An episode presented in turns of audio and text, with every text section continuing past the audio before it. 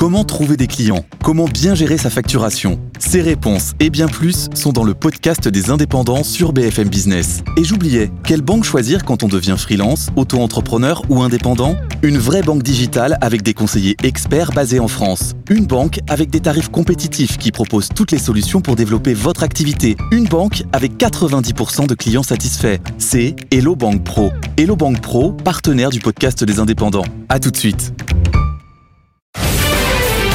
BFM Business, BFM Patrimoine, la polémique. Nicolas Dose, bonjour. Bonjour. Le pic d'inflation est-il atteint Après la France, le chiffre de décembre de la zone euro est lui aussi en baisse. Est-ce que il faut en conclure que les prix ne montent plus. Absolument. Quand l'inflation se stabilise ou recule, les prix ne montent plus. Ça, il n'y a pas de problème là-dessus. On est passé sous les 6% en rythme annuel en France en décembre. Donc l'inflation française, c'est 5,9 pour 2022. Et on est passé sous les 10% en zone euro. Alors attention, il faut quand même décortiquer un peu l'indice des prix à la consommation pour avoir une photographie réelle. Là où on a observé une baisse qui tire effectivement l'indice, c'est sur l'énergie.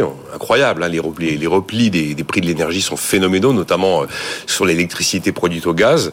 Le baril de pétrole est sous les 80 dollars. On a aussi, euh, alors ça c'est pas tout de suite dans les prix à la consommation, parce que c'est des prix de production plutôt, mais le fret maritime a sacrément reculé.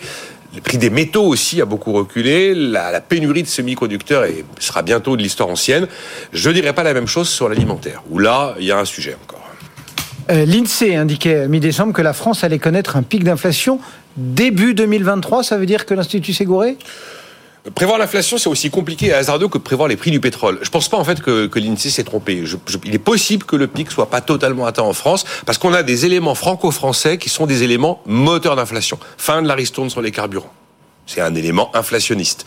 D'ailleurs, si vous êtes éligible en tant que travailleur, vous pouvez, à compter du 16 janvier jusqu'au 28 février, faire la demande du chèque carburant de 100 euros sur le site du gouvernement. Ensuite, on a des, euh, un bouclier tarifaire qui, en 2023, laisse 15% de la hausse de la facture à la charge des ménages contre 4% euh, pour l'électricité l'an dernier. C'est donc un élément nouveau.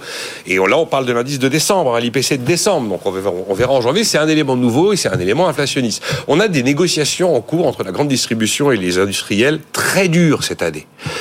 Euh, ils sont très gourmands, les industriels. Euh, dire qu'ils surfent un petit peu sur la situation, probablement dans certains cas avec des demandes de hausse de prix de 25%, des demandes très importantes. Donc ça va négocier sec jusqu'à la fin du mois de février, mais on aura un phénomène d'inflation sur les prix alimentaires. On estime qu'à la fin du mois de juin, euh, les prix de l'alimentation entre, entre janvier 2022 et juin 2023, donc un an et demi, on aura fait plus 16% tout de même. Et puis il y a des négociations salariales en cours, il y aura des hausses de salaire. La Banque de France pense qu'en glissement annuel, on sera pas loin de 6% de hausse de salaire. Euh, et donc là, ben, un phénomène de hausse de salaire, c'est un phénomène de hausse des prix aussi. Tout mm. ça est lié. On a des éléments franco-français inflationnistes. Donc il y aura un pic d'inflation un peu retardé en France.